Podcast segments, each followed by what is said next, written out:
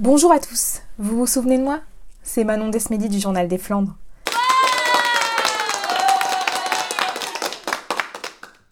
Malheureusement, c'est déjà le dernier épisode d'Histoire de Carnat, mais pas des moindres. Qui dit dernier dit Pete mais oui. Et qui dit Pete dit Quoi? Vous ne sentez pas l'odeur? Allez, faites un petit effort. Mais oui, les barbecues. Et pour ce cinquième épisode, on voulait vous dévoiler les secrets de la bande de Pete Gamme.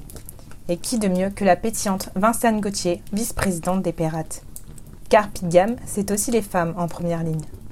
Cette amoureuse du carnaval, pleine de vie, a accepté de partager ses plus belles anecdotes.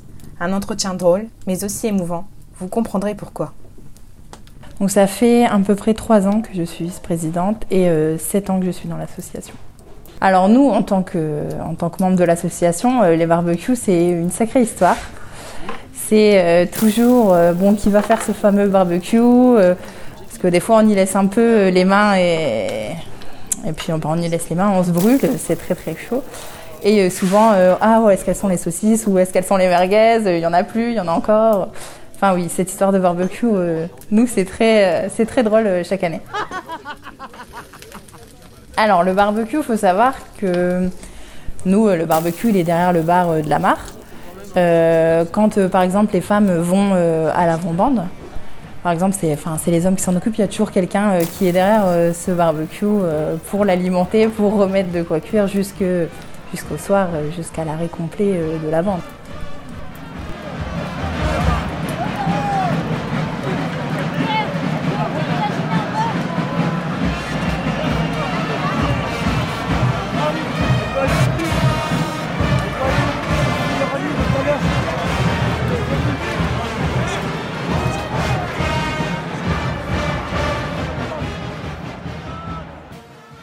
Quelle est votre chanson préférée du carnaval? Celle qui vous anime le plus? Je pense que tous les carnavalos choisiront celle-là, c'est la cantate à Jean Bart.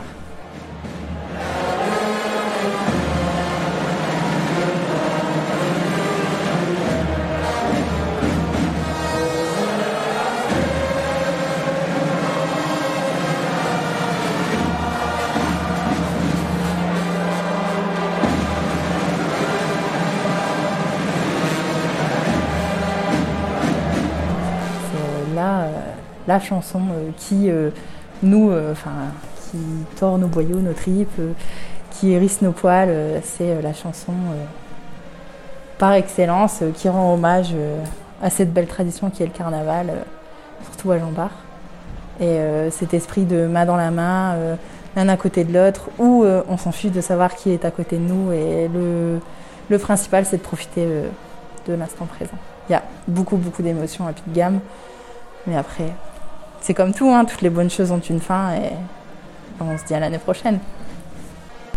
Et même sans Pascal Premier qui nous a malheureusement quittés C'est vrai qu'on n'imagine pas Pete Gamme euh, sans Pascal. C'est une identité première, on va dire, euh, de la bande. On est tous très très tristes euh, de cette nouvelle et on n'imagine pas du tout un futur Pete Gamme sans lui. Après, non, enfin, il va bien falloir faire sans, mais on a beaucoup euh, d'idées pour lui rendre hommage euh, lors de la prochaine bande de, de